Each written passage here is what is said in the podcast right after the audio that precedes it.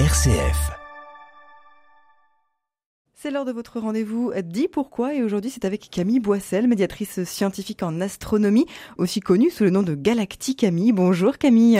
Bonjour Anaïs. Alors aujourd'hui on va parler d'Astérix. Non, c'est pas d'Astérix, mais presque.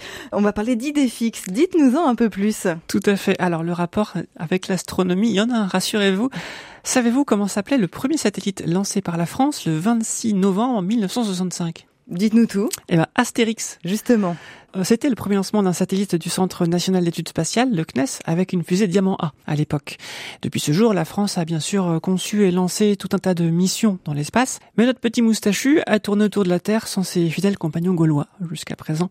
Enfin, il est plus en orbite autour de la Terre, sûrement désorbité depuis. Cependant, très bientôt, c'est Idéfix qui va prendre la relève, le petit chien. Et oui, le CNES et l'agence spatiale allemande, le DLR, participent à la mission MMX, Martian Moons Explorations, de l'agence spatiale japonaise, la JAXA, une mission qui a pour but d'étudier Mars, mais surtout ses deux lunes, Phobos et Deimos, la peur et la terreur. Est-ce qu'on les connaît déjà, ces deux lunes? On les connaît déjà, mais c'est vrai qu'on n'a pas eu de chance.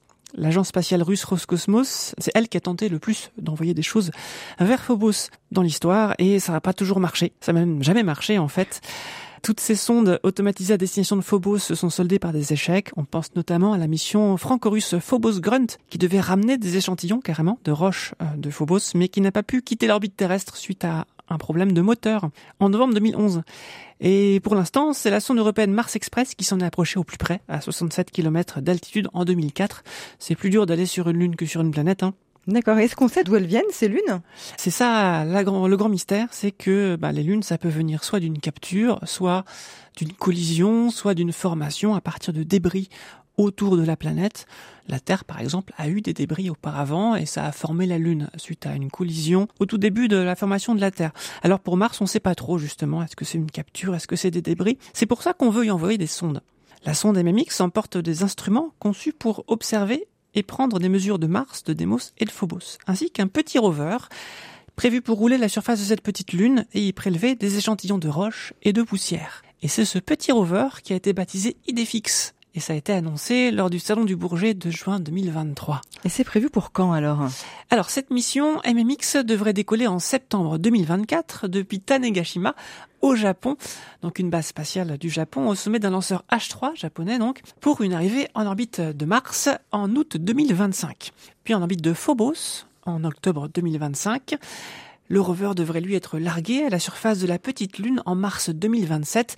Et enfin, les échantillons devraient revenir sur Terre en juillet 2029. C'est pas pour tout de suite. Alors, c'est une mission un peu compliquée Ouais, le retour d'échantillons, c'est compliqué, c'est un peu le Graal en planétologie, la science qui étudie les systèmes planétaires, puisque bah il faut aller directement chercher les choses sur place. Alors ça, c'est une première chose. ensuite, il faut les ramener. Il faut prévoir une petite fusée pour revenir. Et ça, c'est plus compliqué encore. L'un des grands défis de la mission, et en plus posé par la faible gravité à la surface de Phobos. C'est tout petit, hein, ça fait quelques dizaines de kilomètres de diamètre, et bah si vous sautez, vous partez très haut, voire vous revenez pas si vous avez sauté trop fort, ce qui rend aussi un atterrissage difficile. On se souvient en effet de l'atterrissage mouvementé de Philae. Est-ce que vous vous en souvenez de Philae? Personnellement, non. C'était la mission Rosetta qui est allée voir la comète Churyumov-Gerasimenko et qui a largué un petit robot à la surface de la comète pour étudier le sol de la comète. Alors celui-là, il roulait pas, il devait juste se planter dessus et faire des mesures, sauf qu'il a rebondi sur des kilomètres. Il s'est retrouvé penché sur le côté, on a eu du mal à communiquer avec. Voilà, donc c'est difficile de se poser sur un petit corps du système solaire comme ça.